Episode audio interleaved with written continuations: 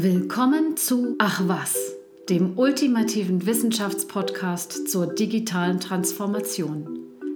Das kommt dabei heraus, wenn der Marktforscher und Data Scientist Hans-Werner Klein und der Psychologe und Medienprofessor Thomas Wirth einen Blick hinter die Pixel werfen. Geschichten, die zu kennen sich lohnt. Schönen guten Tag und herzlich willkommen bei einer weiteren Folge von Ach was, den Geschichten hinter den Pixeln. Mein Name ist Thomas Wirth. Und ich bin Hans-Werner Klein. Heute haben wir uns ein Thema vorgenommen, mit dem ich schon länger ringe. Ich habe schon, ne, wir haben schon eigentlich eine Folge schon mal aufgenommen, aber ich bin dann so ein bisschen gescheitert. Ich habe festgestellt, die Sache ist nicht so einfach, wie ich dachte. Ich glaube nicht, dass es ein Scheitern war. Da tust du dir selbst Unrecht. Ich glaube, das war ein sich mit mehreren Schritten dem Thema nähern und es wirklich verstehen. Ja, oder es entdecken. Mhm. Auf, mhm. Aufdröseln ist ein guter Begriff, ja. Also wir werden heute ein Thema aufdröseln, das ich mit einem, auch mit einem einzelnen Wort zunächst mal bezeichnen kann, nämlich Trolling oder Trolle. Das haben sicherlich die meisten unserer Zuhörerinnen und Zuhörer irgendwann schon mal gehört, die Internet-Trolle, ja, und vielleicht auch in verschiedenen Zusammenhängen. Wir wollen heute mal versuchen herauszufinden, was das eigentlich ist, ein Troll, was, die, was der so macht oder vielleicht gibt es verschiedene Geschmacksrichtungen von Trollen. Also das wird eine äh, Suche nach der Bedeutung eines Wortes und das ist schon relativ abenteuerlich. Mhm. Vielleicht ganz zu Beginn nochmal so ein bisschen rückblickend. Wir hatten ja schon mal darauf hingewiesen, dass es im Internet alle möglichen destruktiven Verhaltensweisen gibt. Ja, und jetzt haben wir zum Beispiel in Folge 9 schon mal darauf hingewiesen. Es gibt etwas, das heißt Deindividuation. Das Internet ist anonym. Es gibt dort keine Autoritäten. Ähm, es gibt eine große Distanz zwischen den Kommunikationspartnern und unter solchen Bedingungen neigen Menschen dazu, das ist dieser sogenannte Online-Disinhibition-Effekt. Etwas weniger sozial und etwas weniger verbindlich und weniger freundlich zu sein, als ja, wenn sie sich sehen. Trolling ist eine Variante von diesem enthemmten Verhalten, die, glaube ich, auch, ähm, da können wir uns vielleicht später nochmal drüber unterhalten, HW, ob es das auch schon vorher gegeben hat und wo und in welcher Form. Da mhm. bin ich mir noch nicht so richtig sicher. Der Begriff hat sich so ein bisschen als Gegner herausgestellt. Deshalb bin ich jetzt in der Vorbereitung mal ganz systematisch vorgegangen und habe geschaut, ähm, was sagt denn das Cambridge Dictionary? Und da habe ich also unter der unter dem Begriff Trolling etwas gefunden, äh, was zunächst etwas irritiert. Da steht nämlich the act of trying to catch fish by hm. pulling a baited line through the water behind a boat. Mhm. Ist also erstmal nicht das, was man erwartet, wenn man nee. Es sind keine Trolle, die da rumlaufen und irgendwie komisch aussehen und ja. so etwa Zwergen entsprechen, sondern es ist eine Art von Fischen. Richtig. Mhm. Es ist eine sogenannte Troll-Line, also eine mhm. sehr lange Angelschnur. Mhm.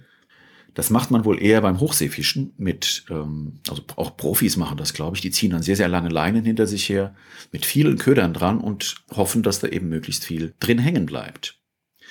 Da findet man also zunächst mal eine ja, eine erste Bedeutung von diesem Wort.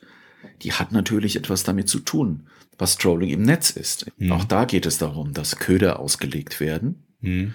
und dass ja, Beute gefangen wird.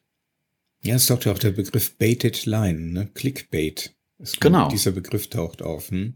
Also Bait ist der Köder. Der Köder. Hm? Ähm, ich habe jetzt noch mal nach einer zweiten Definition gesucht, die mehr so ein bisschen diese Netz hm. Definition in den Mittelpunkt stellt oder das Netzverständnis von Trolling. Und da habe ich bei Chip Online, Quellen verlinken wir natürlich, ähm, gefunden. Der Begriff Trolling ist hauptsächlich aus dem Netzjargon bekannt und bezieht sich durchaus auf die Kreatur des Trolls, die vor allem in, Nord in der nordischen Mythologie zu finden ist. Mhm, da haben wir. Aha. hm. Da ist der zweite Troll. Mhm. Also irgendwie scheint es so zu sein, dass man sich nicht ganz einig ist. Ne? Also es gibt die eine Definition, die ich persönlich präferiere, die mhm. etwas mit diesen Ködern zu tun hat. Und das andere ist der Troll in der nordischen Mythologie, der irgendwie als grobes, ähm, gewalttätiges Wesen wahrscheinlich da seine, sein Unwesen treibt. Hm. Mhm. Und es gibt jetzt einen schönen Artikel im Guardian, den ich auch verlinkt äh, habe in den Show Notes. Ähm, da finde ich eine Anmerkung, die ich übersetzt habe und die ich jetzt mal kurz zitieren möchte und die uns auch in unser Thema sehr gut einführt. Die sagen nämlich dort, der Begriff, das sei ein sogenannter Catch-all-Term, also ein Wort, das im Prinzip für alles Mögliche verwendet wird. Und sie sagen, das sei also sowohl bei Meinungsverschiedenheiten als auch bei geschmacklosen Provokationen bis hin zu kriminellem Verhalten oder Morddrohungen würde dieses Begriff Trolling oder Troll verwendet. Und das ist vielleicht nicht so eine gute Idee. Mhm. Und es ist tatsächlich so, dass diese, ähm, dieser Begriff in diesen verschiedenen Kontexten auftaucht. Und ich will mich jetzt im ersten Teil unserer heutigen Episode mal so ein bisschen drauf konzentrieren, diese verschiedenen Varianten von Verhalten, die da mit Trolling bezeichnet werden und auch die dahinterstehenden Personen so ein bisschen zu charakterisieren. Ich habe die nummeriert, die Trolle. Ich mhm. habe also drei, ich könnte ich könnt mir vorstellen, wenn ich mich noch länger damit beschäftige, fallen mir noch mehr ein. Aber ich habe mal drei Arten von Trollen unterschieden. Das erste ist der Klassiker. Das ist sozusagen der Troll 1.0. Der ist entstanden vor dem eigentlichen World Wide Web schon, bevor das also alles so im Browser lief, als es alles Mailinglisten waren, Foren, wo also mit textbasierten Clients irgendwie Text hin und her geschoben wurde, ASCII-Text, für die, die wissen, was das ist, unformatiert. Also, da gab es sogenannte Online-Message-Boards mhm. und Mailinglisten und Diskussionsforen.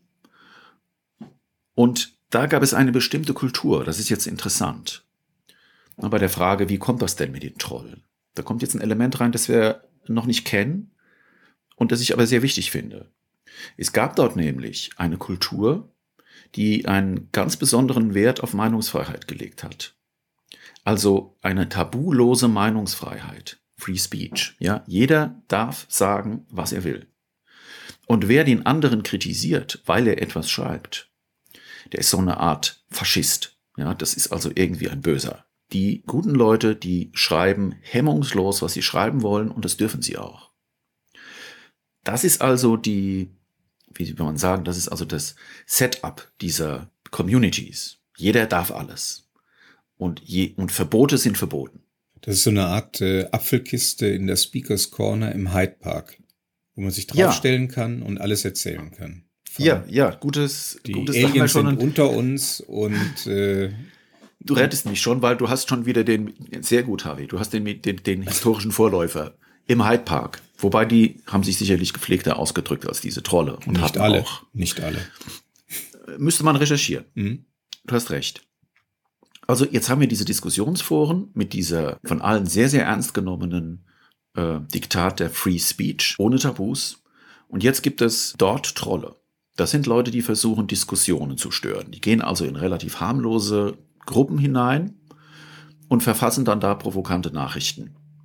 Und das Wichtige ist, in dieser Troll 1.0 Welt, in der wir uns jetzt bewegen, geht es nicht um eine direkte Attacke gegen die Person, sondern das ist eher indirekt, was da passiert. Es gibt da auch verschiedene Techniken. Es gibt zum Beispiel Trolle, die beginnen sehr, sehr genau die Rechtschreibung zu korrigieren der Leute, die dort posten. Okay. Und wenn jemand den falschen Kasus hat oder, ne, oder irgendwie falsch dekliniert und dann mhm. wird es erstmal auf, genüsslich aufgespießt. Okay. Und wenn derjenige dann darauf reagiert mhm. und sich auf eine Diskussion einlässt, dann hat der Troll erreicht, was er will.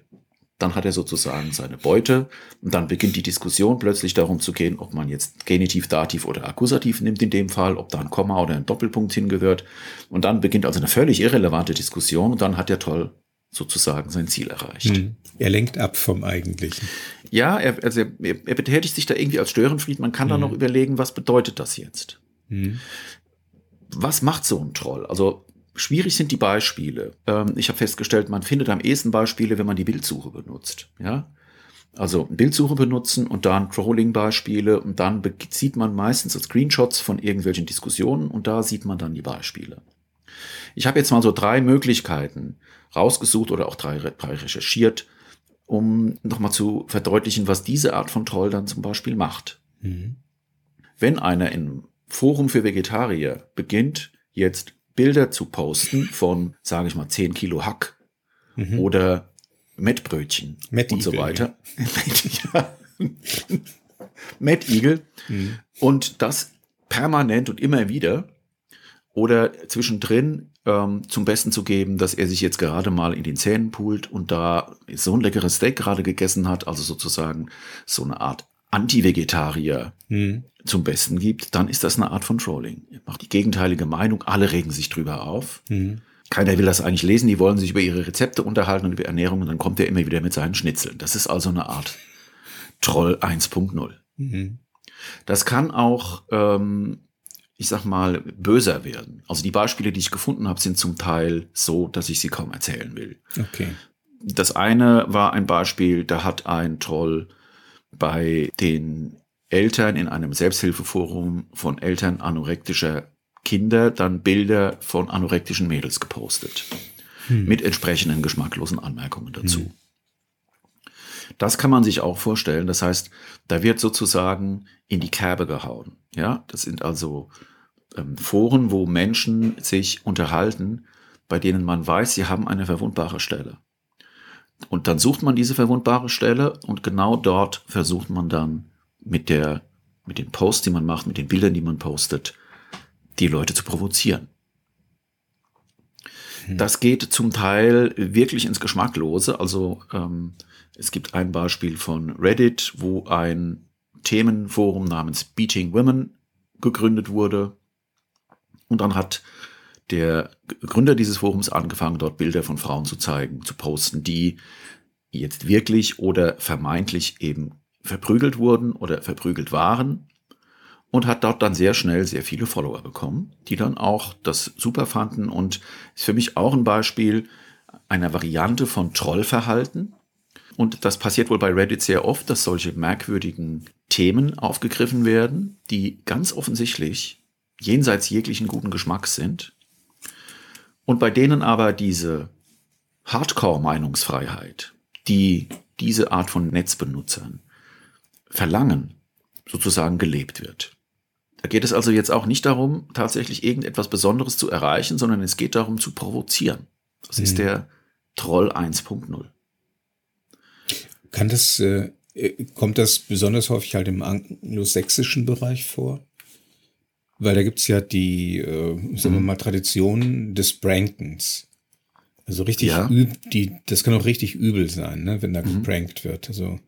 Ja, da, da mag es, da mag es Überschneidungen geben. Das ist mhm. überhaupt, ähm, wo du das so sagst, ne, es gibt so, es gibt da so eine Begriffswolke.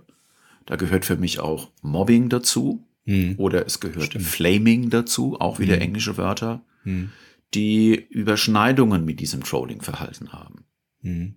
Aber ich versuche nochmal so diesen, diesen, der, dieser erste Troll 1.0 ist also Teilnehmer an einer Netzkultur mit Insidern, die sehr genau mit der Technologie und mit den entsprechenden Plattformen umzugehen wissen. Er stört dort, um Dinge, die er für dumm hält oder die er für sachlich falsch hält, irgendwie zu korrigieren. Oder er versucht, Leute aus der Ruhe zu bringen mhm. schreibt zum Teil völlig irrelevantes Zeug, einfach damit eine Diskussion gestört wird und irgendjemand jetzt auf ihn einsteigt, seinen Köder schluckt. Was er dabei bedient, ist, das hatten wir eben schon an dem Beispiel, ne, er sucht sozusagen die wunde Stelle. Mhm. Und dahinter steckt interessanterweise die Idee, dass das kein destruktives Verhalten ist, sondern eine Art Advocatus Diaboli, ja, also jemand hält jemandem einen, jemand anderem einen Spiegel vor, indem er die Positionen bezieht, die die, für die die anderen empfindlich sind. Also den wunden Punkt finden. Ne? Den wunden Punkt. Salz genau. in die Wunde streuen. Und das also wird muss man die anderen auch noch kennen. Richtig. Und dieses Kennen ist ja fast schon wieder eine Art von Wertschätzung. Ne? Ja, ich bin an der Stelle habe ich gestaunt. Also das ist mhm. tatsächlich, das ist eine der Sachen, die mich irritiert haben. Wenn man an der Stelle weiter recherchiert, dann sieht man, dass es da so eine Art Trollkultur gibt. Mhm. Ja, die tatsächlich ihre Helden hat. Also es gibt auf Reddit Leute mit bestimmten Pseudonymen, mhm. die sehr, sehr viele Follower haben, die einfach als begnadete Trolle gelten, mhm. die immer wieder neue Hashtags aufmachen, die dann wieder gesperrt werden, weil sie, weil sie einfach über die Stränge schlagen. Und ähm, ich habe da aus einem der zahlreichen Artikel, die ich zu dem Thema durchgescannt habe, eine Formulierung rausgezogen, die mir, die mich sehr beeindruckt hat. Da steht, A troll exploits social dynamics like computer hackers exploit security loopholes. Okay. Also diese Trolle sind ganz besonders begnadete Beobachter und es gibt so eine Art, ja, so eine Art Heldenethos. Das sind diese Trolle 1.0. Also wenn man es jetzt gut meint, würde man sagen, die halten den Leuten einen Spiegel vor oder sie belehren dadurch, was sie tun, machen sie andere Leute schlauer, indem sie sozusagen denen ihre Schwächen zeigen oder dann in diesen sinnlosen Diskussionen, die zu der Einsicht führen, dass halt bestimmte Dinge tatsächlich sinnlos sind. Also das gibt irgendwie so eine positive Idee dahinter. Obwohl die natürlich gegen die Community-Richtlinien verstoßen und dann irgendwann auch gesperrt werden oder gebannt. Also das ist wohl in dem Fall auch ganz typischerweise zu erwarten. Entdeckt habe ich dabei, dass es tatsächlich in den Jahren von 2012 bis 2014 eine Konferenz gab namens TrollCon. Die ist in diesen drei Jahren ausgerichtet worden mhm. in Mannheim von einem äh, Verein, die das sich ganz besonders auf die Fahnen geschrieben haben, sich um die Netzkultur zu kümmern und speziell eben um diese Trollkultur. Und das unter der Überschrift, dass Trolle eben kreative und besonders intelligente Menschen sind, die mit ihren Provokationen auch etwas Sinnvolles bewirken.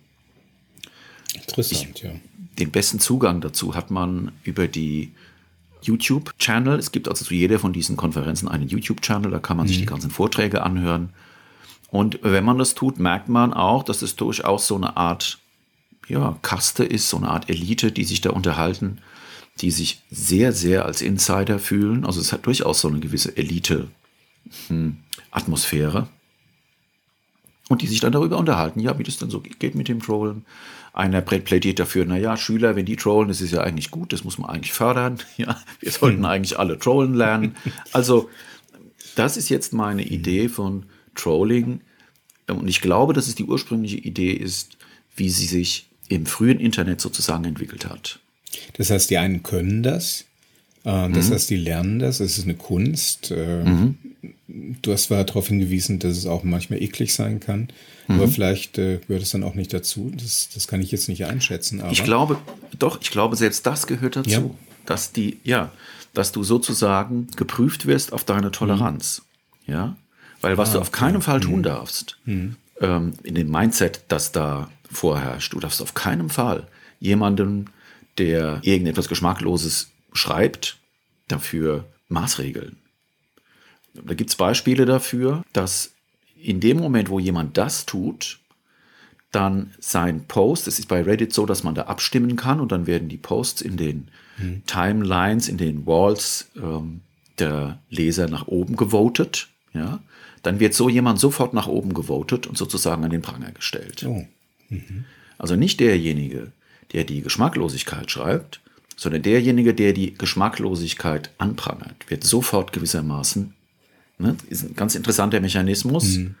wird sofort, das erinnert mich, äh, wird sofort gelyncht sozusagen. Ne? Mhm.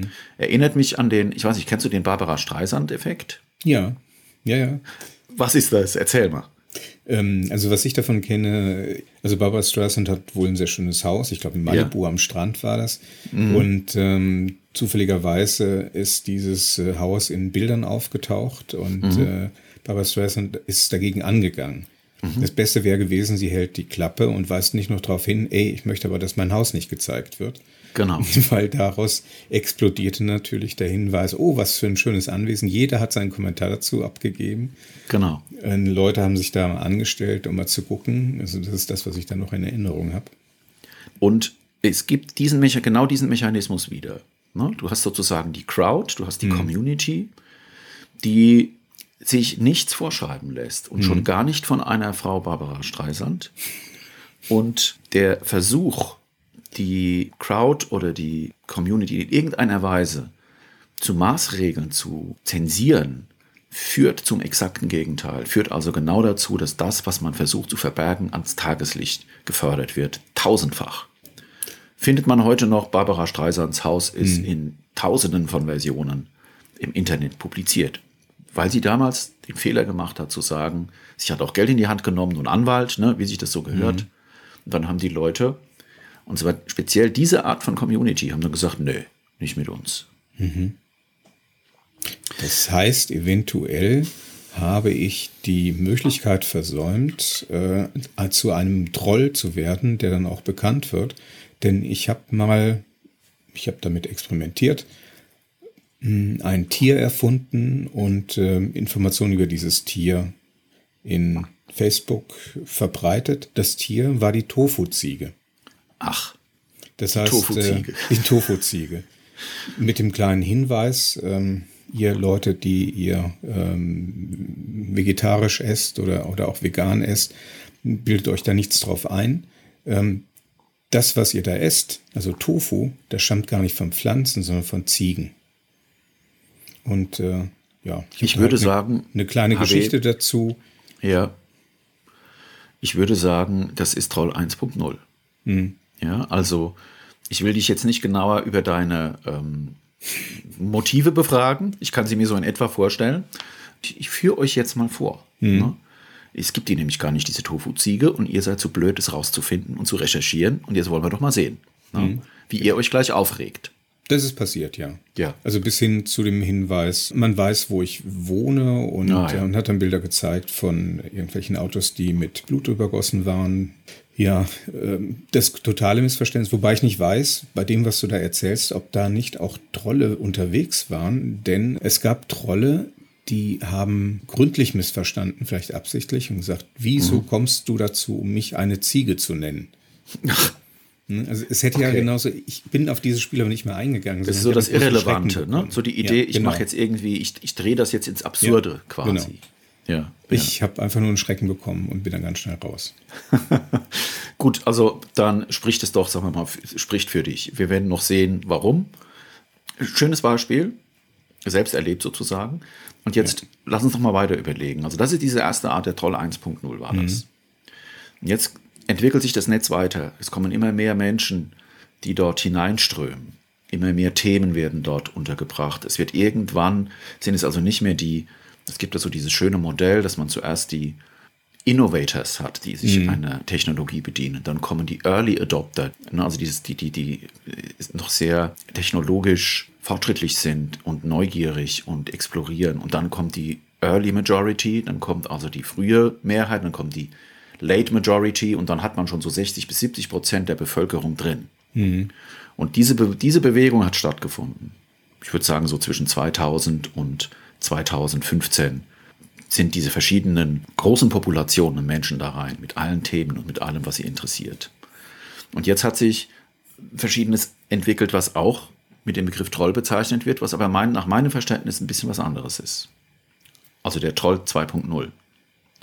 Mhm. Da ist es so, dass der Troll jetzt nicht ein kalt kalkulierender, sagen wir mal, ironischer Täter ist, sondern er ist selber auch Opfer, insofern als er sich den Impulsen, die ihn da antreiben, nicht entziehen kann. Ich nehme mal ein Beispiel. Ja. Ein berühmter Fall von Trolling, der auch unter diesem Begriff in den Headlines geführt worden ist, das ist der Fall des äh, englischen Ehepaars Linda und Gary McCann, die ihre kleine Tochter, dreijährig, Maggie, mit in den Urlaub äh, nach Portugal genommen hatten. Sie haben sie dort in einer Clubanlage alleine schlafen lassen und sie ist entführt und wahrscheinlich umgebracht worden. Und im Anschluss an dieses Verbrechen, das war im Jahr 2007, gab es eine gigantische öffentliche Aufmerksamkeit in der Yellow Press in, in England, im Vereinigten Königreich. Und dieser Fall ist später mit der, also hinsichtlich seiner medialen Durchschlagskraft verglichen worden, sogar mit dem Tod von Lady Di. Also es ist unglaublich die Hölle los gewesen in, den, in der englischen Presse. Hm.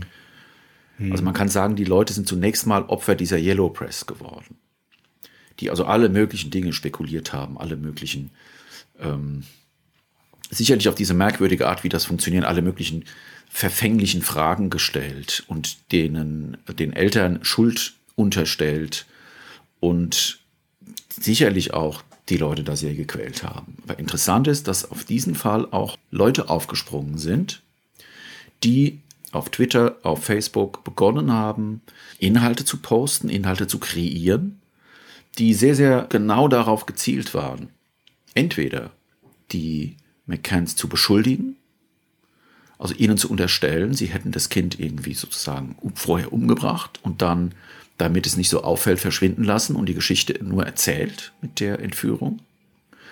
Oder sie hätten die ganze Kiste nur inszeniert, um sozusagen eine Stiftung zu gründen und Geld einzusammeln, um ihr Haus abzubezahlen. Ja, also so Geschichten sind dann erdacht worden, mhm. weil es war natürlich völlig falsch. Und andererseits wurden sie auch auf eine sehr zynische Art, es entspricht wiederum jetzt dem Vorgehen eines Troll 1.0, ja, an ihrem wunden Punkt attackiert. Indem man dann zum Beispiel Bilder des Ehepaars, das jetzt gerade aus dem Restaurant geht, irgendwo auf Facebook gepostet hat mit Unterschriften wie, oh Mama und Daddy sind heute Abendessen oder so. Ja, sie haben sozusagen, oder es wurde ein, es, es wurden Fake-Profile eingerichtet für Maddie, die ja verschwunden war. Und also für die Eltern sicherlich quälend, ja. Und jetzt kommen wir zu der Frage, was waren das für Trolle? Also es haben sich sogar Troll-Communities gebildet, pro-McCann und anti-McCann, die und das ist jetzt der Unterschied zu dem Troll 1.0 nach meinem Verständnis, die hoch aufgeregt waren, moralisch empört. Die, okay. hm. die ähm, Pro-McCanns haben, haben also versucht, die McCanns zu beschützen gegen diese wilden Attacken, während die Anti-McCanns sozusagen mit glühender Leidenschaft versucht haben, ans Tageslicht zu bringen, was da gerade läuft. Weil es gab da nämlich auch Verschwörungstheorien, dass das alles vertuscht wird. Die sind alle unter einer Decke. Die Polizei, die ähm, öffentliche Hand, das wird alles vertuscht und die Presse macht noch mit und sie halten das, ne? also kennt man so ein bisschen auch aus der jetzigen Zeit, diese typischen Verschwörungsszenarien. Und was ist jetzt bei diesen Trollen anders? die finden das nicht lustig. Das ist zunächst mal, glaube ich, der erste wichtige Punkt. Der Troll 1.0, der hat so ein ironisches Grinsen quasi auf dem Gesicht, wenn er trollt. Das haben die mhm. jetzt nicht mehr. Die mhm. sind verkniffen. Denen macht es auch keinen, denen macht es, glaube ich, auch nicht wirklich Spaß, sondern die haben eine Mission. Die fühlen sich alarmiert. Genau, moralische Panik. Sie fühlen sich als Stellvertreter von irgendeiner äh, angegriffenen Macht, die die Ordnung wiederherstellen genau. müssen und äh, dabei auch so weit gehen, dass man die anderen beleidigt, weil man hat die Idee, wenn ich das mhm. nicht mache, ich mhm. bin dran, aber die anderen auch. Ich kann die ja nur erlösen, so wie mhm. in der Hexenverfolgung, ich kann die nur erlösen, indem ich mhm. töte oder ganz mhm. schwer strafe. Ja, also man muss sich dann sozusagen irgendwie, da diese Verschwörung so verderbt ist, sind auch alle Mittel recht. Mhm. Ja, da, da kann man sozusagen, ja. da muss man jetzt nicht irgendwie, die stecken ja alle unter einer Decke und, ne, also das ist irgendwie so ein Projektionsvorgang sicherlich, der da stattfindet. Ähm, das Ganze läuft übrigens immer noch. Also das im, im Jahr, zuletzt im Jahr 2019 hat ein Facebook-User, Maddie McCann, ähm, das war das der Fall, von dem ich gerade geschildert hatte, Maddie McCann Posts geschrieben, oh, Papa und Mama sind näher, als ich dachte, ne, als die im Restaurant fotografiert wurden. Und es gibt jetzt einen interessanten Fall in diesem Komplex, die, äh, der mhm. sich um eine Person dreht, die Brenda Leland hieß, muss man sagen, weil sie nicht mehr lebt. Das war mhm. eine von diesen Anti-McCann-Trollen. Und sicherlich etwas passiert, womit sie nicht gerechnet hat und was sie auch überhaupt, was sie völlig aus dem Gleichgewicht gebracht hat, die ist nämlich aufgedeckt worden. Hm, was wir aus unserer Folge 9 noch kennen von der Deindividuation, das ist ja Anonymität ist wichtig. Ja. Und ja. hier ist es so, beim Trollen, und ich glaube speziell bei dieser Art von Troll, ist es wichtig, dass sie nicht entdeckt werden, dass sie anonym bleiben. Und sie ist entdeckt worden von einem Sky-Team äh, von Sky News. Die sind dann zu ihr an die Haustür, haben geklingelt und haben gesagt, hallo, Kamera auf sie gehalten, Scheinwerfer, ja, und haben sie dazu befragt, was sie, sie sich sozusagen einbildet, hier diese armen Leute zu trollen. Oder ich weiß, ich habe die Szene nicht, nicht selber nicht gesehen, aber ich kann mir es in etwa vorstellen. Hm. Sie haben sie zur Rede gestellt. Sie war plötzlich nicht mehr anonym. Sie hatte einen Namen, sie hatte ein Gesicht, sie hatte einen Beruf. Hm. Und das hat dazu geführt, dass sie innerhalb von relativ kurzer Zeit Selbstmord begangen hat. Also mhm. das Agieren in der Anonymität ist sozusagen überlebenswichtig. Sobald man jemandem diese Art von Troll das wegnimmt, sind die sozusagen hochgefährdet. Die de werden destabilisiert. Es kommt mir ein bisschen vor, als kennten diese Leute die Regeln nicht, nämlich die Regeln des, des mhm. wahren Trollens und machen Sachen, die Anführungszeichen sich nicht gehören in dieser Troll-Community, mhm. der Troll 1.0. Und äh, deshalb setzt dann praktisch die zweite Stufe ein, nämlich ähm, die werden de-anonymisiert, sie werden bekannt gemacht und verstehen auch gar nicht, was mit ihnen da passiert, weil sie haben doch genau wie die anderen versucht mitzuspielen, haben sie aber nicht an die Regeln gehalten, weil sie die Regeln nicht kennen.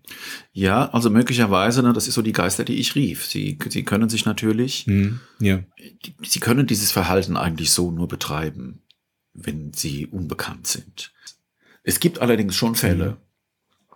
und das fand ich interessant, dass es in, in, in England durchaus schon länger vorkommt, dass es eine Strafverfolgung gibt für solches Verhalten. Mhm. Wobei ich jetzt auch sagen würde, dass es zugleich der Unterschied zwischen einem Troll 1.0 und einem Troll 2.0 nach meinem Verständnis ist, dass der zweite sich in mhm. Bereiche vorwagt, in denen es wirklich kriminell wird.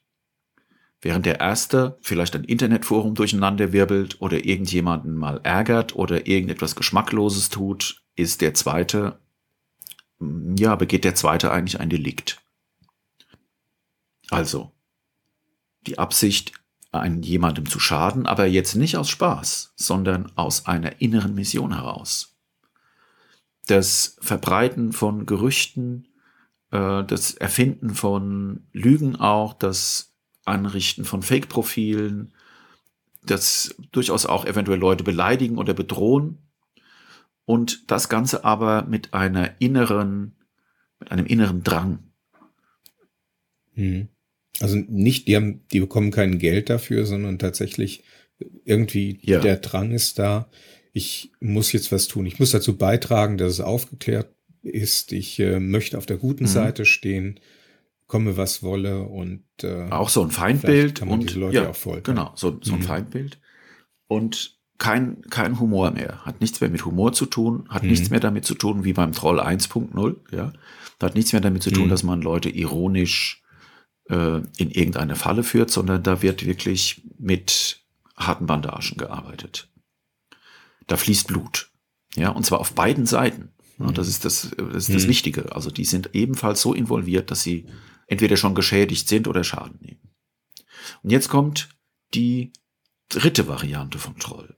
Die ist auch ähm, sicherlich, ich, als ich jetzt angefangen habe, darüber zu lesen, würde ich sagen, HW, also darüber könnte man auch einen eigenen Podcastbeitrag machen. Das sind die Troll 3.0 Profis.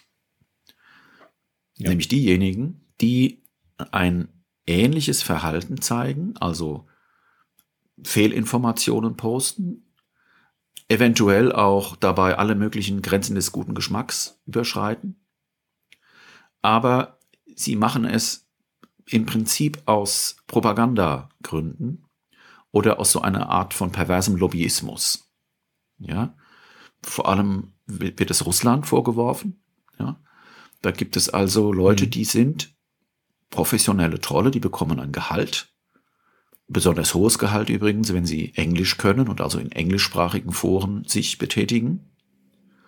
Und ich fand interessant, es ist schon 2003 das erste Mal beschrieben worden also Organisationen, russische Organisationen, die wohl mit dem Hintergrund irgendwelcher Geheimdienste oder staatlicher Stellen gezielt Gerüchte verbreiten. Ein Beispiel, was, ja, was, was, was wurde da sozusagen getrollt? Ähm, ein Beispiel, das ich so auch nicht kannte, dass sie in dem Moment, als die Angela Merkel einen eigenen Instagram-Account hatte, hat die hunderte von Kommentaren eingefangen mit kyrillischer Schrift ähm, da ging es also um die Ukraine und man hat ihr also alles Mögliche unterstellt und sie beschimpft, weil da eben so eine, ja, so der Teil oder so eine Kompanie dieser Trollarmee auf sie losgelassen wurde. Beim mhm. Brexit ist die Rede davon, dass es tausende von Posts gegeben haben muss, die aus diesen sogenannten Trollfabriken gepostet wurden. Es gab einen Hashtag Reasons to Leave EU, wo man dann also über 2000 Posts platziert hat, eben mit Gründen, warum das in der EU alles schief geht und man da unbedingt raus muss. wir haben ja dazu auch eine Folge gemacht äh, mit Cambridge Analytica, die allererste mhm. Folge, ähm, wo auch darauf hingewiesen wird, äh, wie dort vorgegangen wurde. Wir haben uns stärker darauf konzentriert, wie wurden diese Informationen verbreitet, also nicht welche Informationen war das, sondern wie wurden die verbreitet. Ziel ist es, diejenigen, die man da überzieht mit bestimmten Informationen, äh, davon abzuhalten, eigene Inhalte mhm. zu posten und äh, man will die nur auf Trab halten, dass sie die Inhalte, die gepostet werden, dementieren mhm. und sich mhm. wehren müssen und keine Zeit mehr haben und immer mehr Zeit darauf verwenden und immer mehr Kraft verlieren, diese schwachsinnigen, so kann man es nicht mhm. anders sagen, aber gezielt eingesetzten, bösartig eingesetzten Kommentare und äh, sogenannten Fake News zu dementieren. Da hast du jetzt in einer Umschreibung diese Grundregel erwähnt, die man immer wieder hört, wenn es also um solche Trolling-Phänomene geht.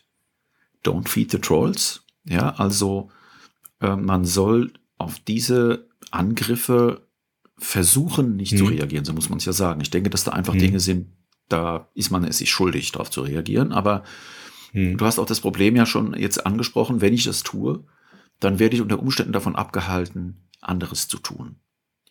Noch ein Beispiel, vielleicht abschließend, um diese Mechanik sozusagen nochmal zu verdeutlichen. Ähm, da gab es also einen Journalist, der diese Sachverhalte aufgedeckt hat. Der wurde dann in einer raschen, wie soll man sagen, in einem raschen Gegenschlag, wurden dann hunderte von Posts veröffentlicht mit seinem Namen und in dem gesagt wurde, ja, der hat Verbindungen zur CIA und zu Nazis und zu Rechtextremen äh, das weiß ich genau. Ne? Äh, und dann, ne, wenn man sich jetzt vorstellt, hunderte von Accounts beginnen, diese Informationen so zu streuen, dann ist es sehr, sehr schwer, da rauszukommen. Hm. Hm. Ganz interessant auch, dass es einen äh, sozusagen arbeitsgerichtlichen Fall gibt, wo ein Aktivist für sein, da ging es um eine Gehaltserhöhung, also irgend sowas typisch arbeitsrechtliches, ja. Und das hat er eingeklagt. Und der Fall wurde dann auch vor Gericht angenommen und damit war die Existenz dieser Trollfabrik sozusagen gerichtsfest. Ja. Das muss ich sagen, mhm. das fand ich jetzt, fand ich jetzt eine interessante, wie soll man sagen, einen interessanten Spin, ja, zu sagen, oh, ich verklage euch jetzt mal, ich habe meine Urlaubstage nicht bekommen. Und in dem Moment wird dann die Trollfabrik im Gericht als Organisation anerkannt. Und das wollte er erreichen. Mhm. Damit hatte er sie mhm. zur Strecke gebracht. Also eine sehr Mhm. Also nicht zur Strecke, aber damit hat er sie sozusagen öffentlich gemacht und damit waren sie staatlich anerkannt. So, jetzt haben wir also drei, das ist so mein Zwischenergebnis, ja. Drei mhm. Trolltypen entdeckt. Und die Frage ist, wie kommt das alles? Wie kann das sein? Ein Teil der Antwort haben wir schon. Das ist die Deindividuation, mhm. die Anonymität, die fehlende der fehlende Augenkontakt, das fehlende Feedback von dem anderen, die asynchrone Kommunikation, alles Dinge, die es mir leichter machen, jemanden im Netz zu schlagen und zu mhm. treten. Das sind verursachende Faktoren. Und als Psychologe ist jetzt noch ein zweiter, eine zweite Klasse von verursachenden Faktoren interessant, nämlich sozusagen Anlagen der Person. Das eine ist die äußere Situation, mhm. die etwas triggert und das andere sind Anlagen der Person und meist wirkt beides zusammen. Ne? In dem Zusammenhang möchte ich jetzt noch für den Rest der heutigen Episode eine Studie vorstellen und einen Begriff vorstellen, den man da, glaube ich, ganz gut gebrauchen kann. Da geht es um die sogenannte dunkle Triade. Also vielleicht vorweg, Trolle sind anders. Trolle und vor allem der Troll 1.0, der hat besondere Eigenschaften, die untersucht worden sind. Und da gibt es einen Begriff, der heißt die dunkle Triade, ist geprägt worden von äh, zwei Autoren namens Paul Huss und Williams. Die haben in der Persönlichkeitspsychologie eine besondere Kombination von Merkmalen zusammengefasst. Die Oberbegriffe sind Psychopathie, Narzissmus und Machiavellismus. Die bilden unter diesem Begriff dunkle Triade so eine Art Cluster, das bei einem bestimmten Typ von Personen besonders hoch ausgeprägt ist. Vielleicht ganz kurz, was ist das? Psychopathie, das ist vielleicht der Begriff, der am geläufigsten ist. Ein Psychopath handelt also rücksichtslos, der ist ganz schwer zu steuern, weil er hat keine Angst vor Strafe oder irgendwelchen Konsequenzen. Der ist sehr egoistisch, der kann sich nicht in andere einfühlen, betrachtet andere eher so als Objekte, die er benutzt für seine Zwecke. Und aus diesem ganzen Cluster von Eigenschaften kommt dann am Ende raus, dass er auch eine hohe Neigung hat, kriminell zu werden. Das zweite ist Narzissmus. Wer narzisstisch ist, hält sich für was ganz Besonderes, denkt, dass er irgendwie mehr verdient hat okay. als die anderen. Das ist kein, kein Problem, wenn er das größte Stück vom Kuchen kriegt, weil er ist ja mhm. eigentlich auch der. Schlauste mhm. und Beste. Andere sind außerdem hauptsächlich als Publikum beliebt, das also bewundern soll. Die werden ansonsten nicht so wirklich gebraucht. Und solche Leute sind halt einfach unbescheiden und selbstüberhöhend und selbstverliebt mhm. und selbstaufmerksam. Wie man sich das halt so vorstellt. Narzissmus, ein ganz typisches Persönlichkeitsmerkmal. Dafür gibt es Verfahren, mit denen man das messen kann. Narcissistic Personality Inventory ist ein Standardfragebogen. Übrigens, Fun Fact dazu, wobei Fun ist die Frage, dieser NPI heißt der, das ist also ein geeichter, standardisierter Persönlichkeitstest, der zeigt, wenn man ihn über die letzten Jahre hin betrachtet, von 2000 bis 2015, dass diese Werte immer höher werden in der nachwachsenden Generation. Die Menschen, Aha. die jungen Menschen werden immer narzisstischer. Okay. Hm. Können wir vielleicht noch mal in einer anderen das Folge ist wirklich sehr interessant, drüber ja. berichten. Hm. Das dritte Merkmal dieser Dark Triad ist der Machiavellismus. Hm. Da geht es darum, so wie das Merkmal gemessen wird, das hängt dann ja am, letztlich hängt es an sprachlichen mhm. Formulierungen, wenn das gemessen wird. Das sind so Personen, bei denen der Zweck die Mittel heiligt, die irgendwie rational sind, die kalkulieren, die andere vielleicht manipulieren, die in anderen auch Werkzeuge zur Erreichung ihrer mhm. Ziele sehen. Haben also kein Problem, jemandem weh zu tun, weil sie nicht so empathisch sind, fühlen sie selber diesen Schmerz nicht richtig mit. Das wäre Machiavellismus. Ich trolle dich jetzt mal äh, gehöre ich dann zu ja. der dunklen Triade. Und zwar, vielleicht ist es auch nur Besserwisserei oder Korinthen-Dingsen. Äh, ähm. Korinthen-Dingsen? äh, Machiavellismus, okay. also wenn man das Buch äh, sich mal vornimmt, äh, der Fürst ist eigentlich etwas, was der Italiener äh, Machiavelli seinem Fürsten, dem Principe, ähm, in ein Buch reingeschrieben hat, wie er sich verhalten soll, damit er nicht so willkürlich durch die mhm. Gegend rennt und, äh, und einfach mhm. willkürlich seine Macht ausübt, sondern es sind strengere Regeln, wie er seine Ziele erreichen kann, aber indem er praktisch gerecht ist und indem er sich ähm, kalkulierbar verhält und äh, mhm. nicht einfach willkürlich verhält. Äh, als ein Kanon äh, von Verhaltensmerkmalen, um ein guter Fürst zu mhm. sein. Der hat dann also sozusagen eine schlechte mhm. Presse, der gehabt, Machiavelli. Ja. Mhm. Ne? Genauso wie auch der Knigge übrigens ja eigentlich Knigge. daran ja. interessiert war, äh, die Menschen sollen sozusagen gedeihlich mhm. zusammenleben. Und es geht keinesfalls darum, irgendwie merkwürdige, knöcherne Verhaltensregeln aufzustellen. Ähm, dann haben wir jetzt unsere drei Persönlichkeitsmerkmale definiert. Machiavellismus, Psychopathie, Narzissmus. Mhm. Alle sind sie nicht sonderlich sympathisch, wenn du mich fragst, wenn jemand da mhm. hohe Ausprägungen hat. Und jetzt würde ich ganz gern zum Abschluss noch eine Studie kurz zusammenfassen, in der man nachgewiesen hat, dass es tatsächlich so ist, dass diese Motivationen, die einen toll dazu bringen, andere zu stören und so aus der Distanz zu piesacken und sie zu provozieren, ähm, dass diese Art von Motivation vor allem eben bei den Personen ausgeprägt ist, die diese dunkle Triade in einer hohen Ausprägung haben.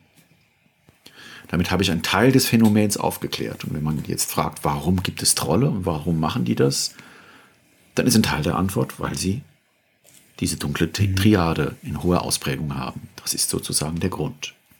Jetzt ähm, ganz kurz, die Studie ist von erschienen in einer Zeitschrift namens Personality and Individual Differences im Jahr 2014 von drei Autoren, Buckles, Trapnell und Paul Huss. Ah, Paul Huss ist also der, der die dunkle Triade erfunden hat.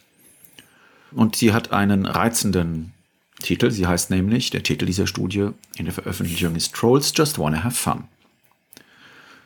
Sie kommen noch mit einer vierten Komponente Übrigens. Also da geht es jetzt nicht nur um die dunkle Triade, sondern um die dunkle Tetrade. Und die vierte Komponente ist Sadismus.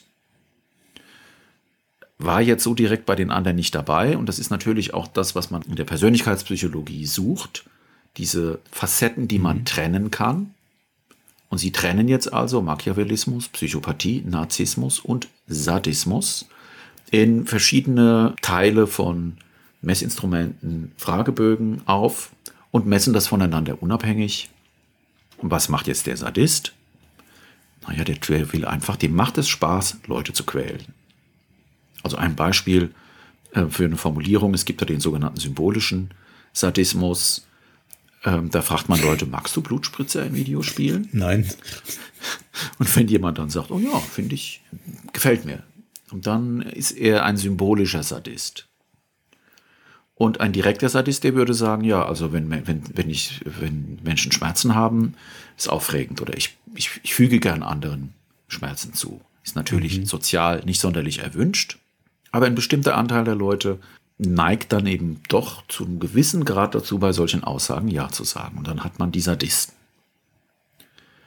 Also sie haben eine riesige Studie gemacht mit über 400 Probanden.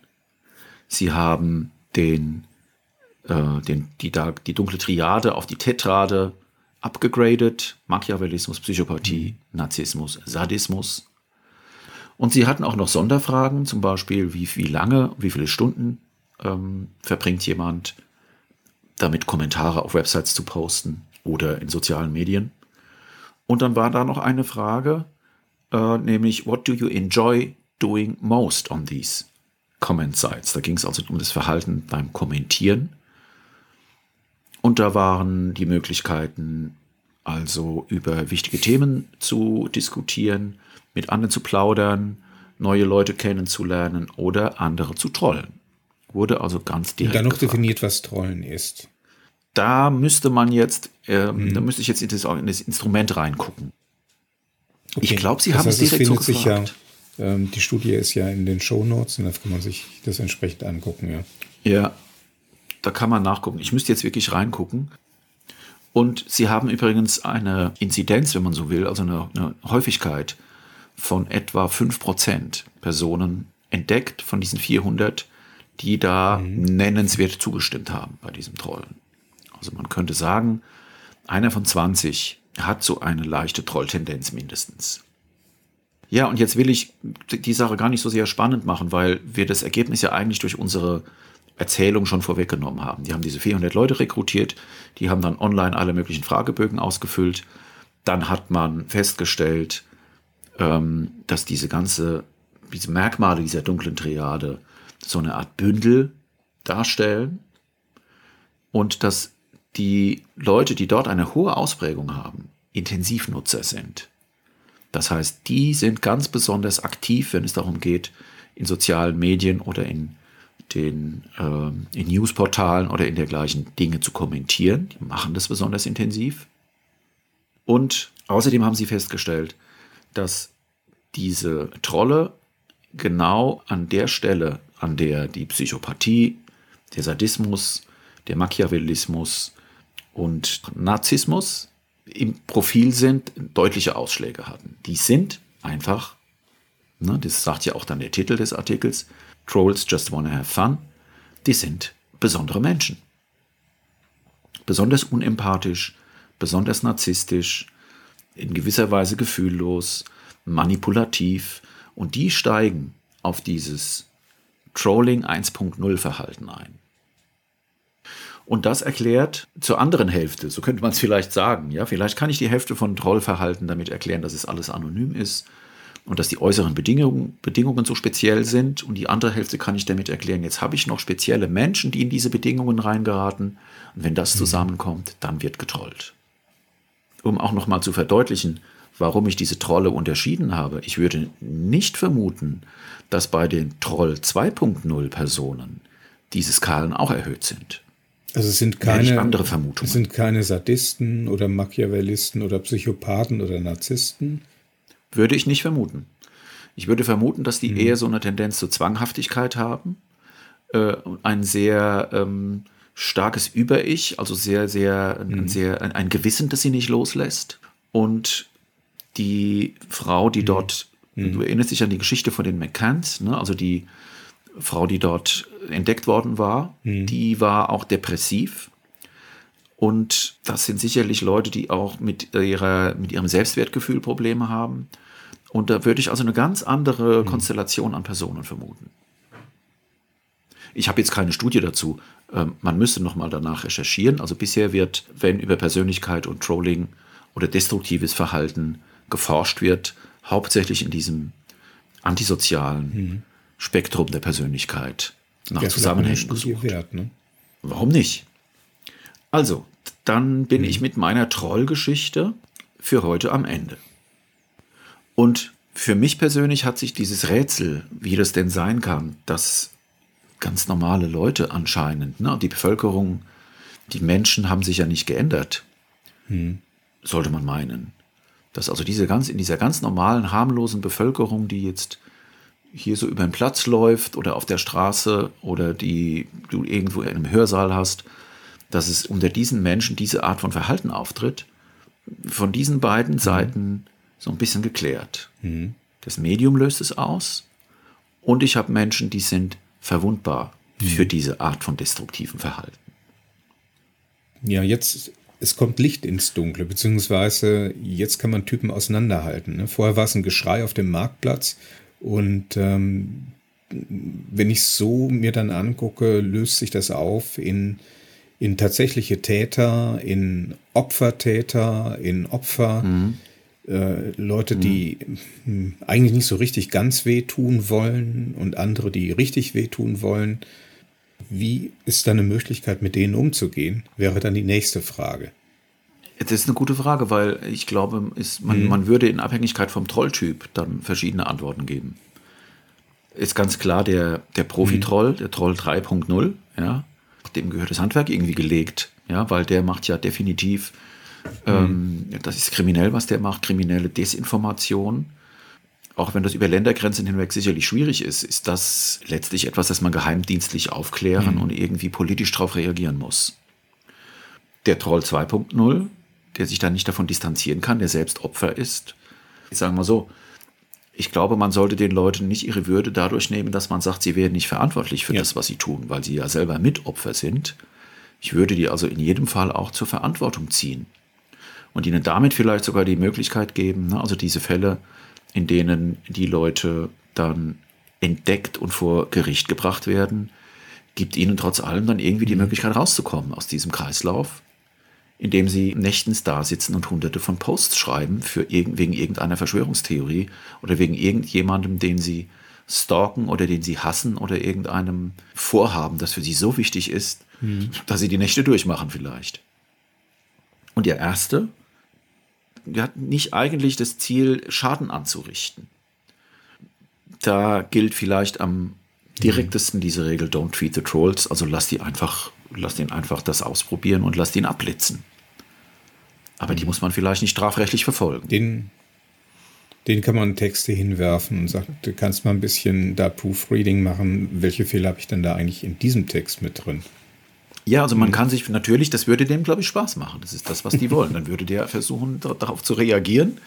Ruckzuck wärst du mit dem sozusagen, ähm, würdest du mit dem im, im Paartanz, ja, anfangen, lange, mhm. lange Diskussionen anzufangen. Dann, muss, dann ist die Frage, mhm. wer ist jetzt rhetorisch cleverer? Wer macht den anderen am Ende fertig? Ja, mhm. also sympathisch finde ich keinen von diesen dreien, muss ich sagen. Und ich finde auch die, den Gedanken, dass der erste so eine Art didaktische Funktion hat, dass er dir dich belehrt, ja, und zu einer Selbsteinsicht führt oder auch die Community, der Community beibringt, die Community etwas vormacht, finde ich auch eher so ein bisschen arrogant und es passt zu dieser hm. ähm, dunklen Persönlichkeit. Nee, zum Kaffee kämen die nicht zu uns. okay. Ähm, HW, das war die Trollgeschichte. Fein. Also wirklich sehr, sehr, sehr gut äh, auseinander gefieselt. Habe ich gefieselt gesagt? Also gefriemelt? Gefriemelt, ja. Und äh, da kann man sich entlanghangeln und sagen, okay, was habe ich denn jetzt vor mir? Und kann entsprechend professionell mhm. auch äh, damit umgehen. wenn man gelernt hat, wie man damit umgeht. Mhm. Ja. Und ich würde auch bei der Variante B, bei dem Troll 2.0 sagen, mhm. das ist ein Verhalten, das unbedingt strafrechtlich verfolgt gehört. Mhm. Ja? ja. Die Anzahl der Fälle, die da behandelt werden, ist im Vergleich zur Anzahl der Häufigkeit, mit der das vorkommt, natürlich ein bisschen, ähm, ja, glaube ich, beschämend. Ja, die meisten machen das einfach ohne dabei erwischt zu werden ohne belangt zu werden. Mhm.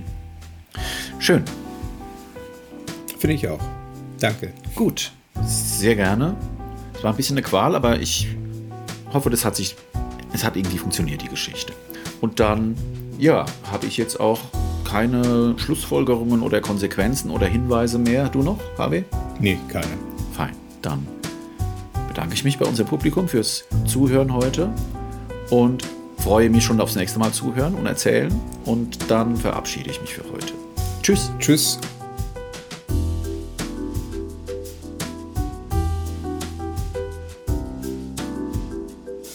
Das war Ach was, der Wissenschaftspodcast zur digitalen Transformation. Informationen über das Projekt findet man unter www.achwas.fm und außerdem Hintergründe zu den Podcast-Beiträgen und Links zu den Quellen. Ach was ist auf Facebook, Twitter und Instagram zu finden. Natürlich sind auch Follower, Kommentare und Empfehlungen auf Plattformen wie iTunes und Spotify willkommen. Vielen Dank fürs Zuhören. Bis zum nächsten Mal.